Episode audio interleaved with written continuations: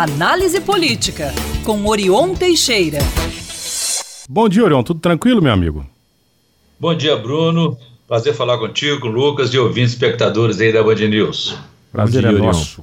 Vamos lá, Orion, ano escolar, né, chegando aí, batendo a porta e com protesto, né, de prefeitos de cidades mais ricas e também com preocupação com a segurança. O que, que está sendo feito sobre esse assunto, Orion?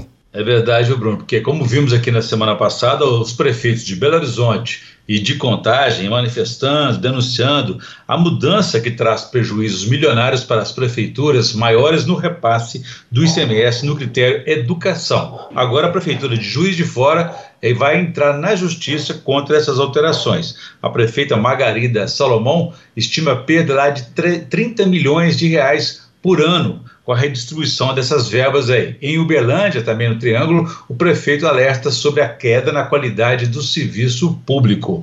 Os prefeitos das cidades maiores, mais populosas de Minas, então, têm questionado essa nova distribuição do imposto e querem a revisão dos critérios adotados quando a Assembleia Legislativa, em agosto do ano passado, né, regulamentou o ICMS de educação. Então, tudo somado aí, os municípios mais ricos estão assim em pé de guerra com essa mudança aí. Para você ter ideia, Belo Horizonte, que a capital mineira vai perder aí é, coisa de milhões de reais aí, porque a capital vai receber apenas R$ 14,85 para cada um dos 147 mil alunos. Contagem na Grande BH a receber R$ 48,18 para cada um dos 58 mil alunos. E Uberlândia, que falamos daqui a pouco, R$ 41,86 para cada um dos seus 52 mil habitantes. Já Cedo do Abaeté, com apenas 97 alunos, terá 31 mil reais para cada um deles. Serra da Saudade, com 99 alunos, terá 31, 25 eh, mil reais para cada um deles, per capita. Para evitar essa distorção, por exemplo, São Paulo e Santa Catarina estabeleceram que o índice de repartição, repartição desse critério do, do critério educação é feito pela quantidade de alunos. Então é por isso que os prefeitos vão começar essa movimentação política já abrindo fevereiro na Assembleia Legislativa para tentar mudar essa situação. É, no caso específico aí da, da segurança que você citou, há uma pressão para que seja lançado no mês que vem é, pelo governo federal, mas faltam aí ajustes, é, lançar até março a Estratégia Nacional de Estratégia de Enfrentamento de Violência nas Escolas construído pelo Ministério da Justiça e Segurança Pública e pelo Ministério da Educação após discussões com o grupo de trabalho é, sobre o tema. Então não vai ficar, não vai ser anunciado em fevereiro, vai ficar para março. A ideia é consolidar ações, Bruno, para evitar casos de violência como aqueles registrados em março e abril do ano passado. No mesmo período, havia alertas de possíveis ataques é, relacionados à data do dia 20 de abril, que é que coincide com aquele massacre de Columbine nos Estados Unidos que resultou na morte de 15 pessoas em 1999. Então, logo após os ataques, o Ministério da Justiça adotou o projeto Escola Segura, que inclui ações aí é, que estão sendo adotadas com monitoramento de ameaças na internet relacionadas a possíveis ataques em escolas e também o, é, o lançamento de um site, um canal de, de denúncias é, na, na, no Ministério da Educação.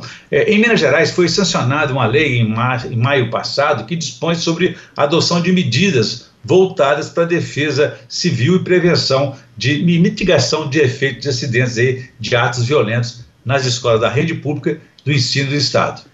Agora, Orion, a ausência do presidente Lula tem gerado reclamações né, dos petistas mineiros, não é isso?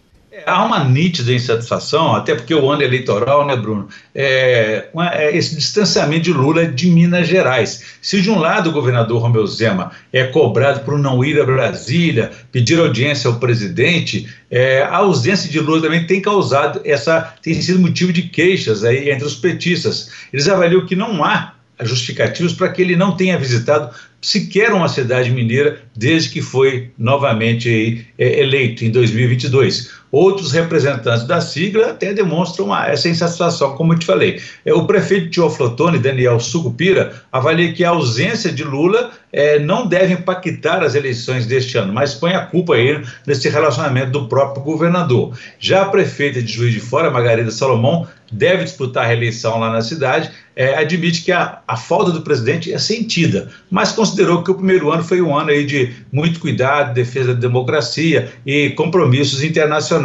A prefeita aqui, Marília Campos de Contagem, uma das maiores cidades do país governadas pelo partido, já expressou em algumas oportunidades esse desconforto aí, não só com a ausência de Lula, mas também de ministros é, do governo dele. Então, o deputado federal Rogério Corrêa, que é pré-candidato aqui em Belo Horizonte a prefeito, adiantou, avaliou, previu aí que em fevereiro Lula estará presente. Muito bem, Orion. Vamos aguardar então as cenas aí dos próximos capítulos. Você volta na quarta-feira, combinado?